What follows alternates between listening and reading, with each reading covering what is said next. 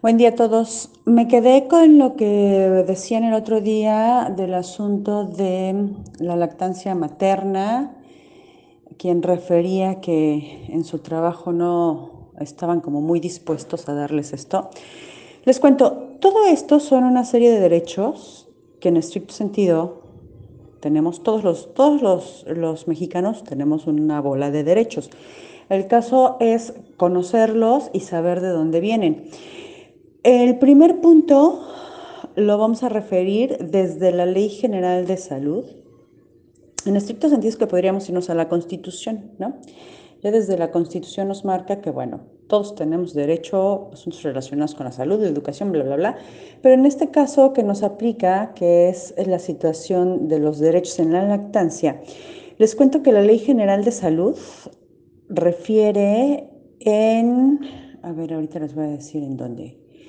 En el capítulo 5, que es atención materno-infantil, en el artículo 64,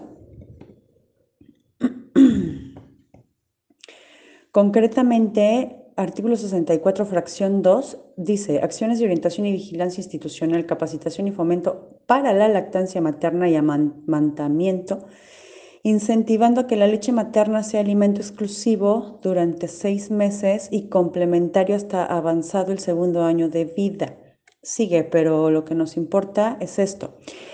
El mismo artículo 64, fracción 2 bis, dice que debe de haber un banco de leche humana al menos por cada entidad federativa y sigue. Pero bueno, ya desde acá podemos ver que nos están hablando acerca del derecho a la lactancia.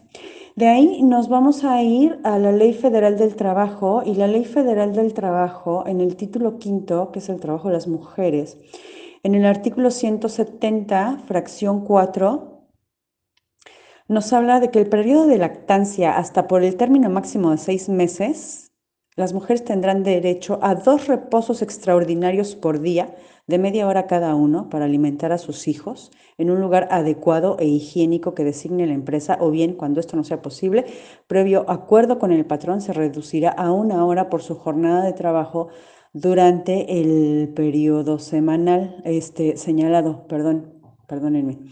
Pero luego de ahí, entonces, nos vamos a la ley del Seguro Social y la ley del Seguro Social, en la sección segunda, que es prestaciones en especie, el artículo 94, en la fracción tercera, el artículo 94 a la letra textualmente dice, en caso de maternidad, el instituto otorgará a la asegurada durante el embarazo, el alumbramiento y el puerperio las prestaciones siguientes y nos vamos a la fracción 3 que dice, durante el periodo de lactancia tendrá derecho a decidir entre contar con dos reposos extraordinarios por día de media hora cada uno o bien un descanso extraordinario por día de una hora para amamantar a sus hijos o efectuar la extracción manual de leche en un lugar adecuado e higiénico que decide la institución o dependencia. Entonces, como ustedes se dan cuenta, esto está específicamente bien marcado en la normatividad que nos rige, de tal suerte que ustedes pueden ir literalmente con el patrón y decirle, oye, a ver esto, ¿no? Ya te lo dijo la Ley General de Salud, ya te lo dijo la Ley Federal del Trabajo y ya te lo dijo también la Ley del IMSS.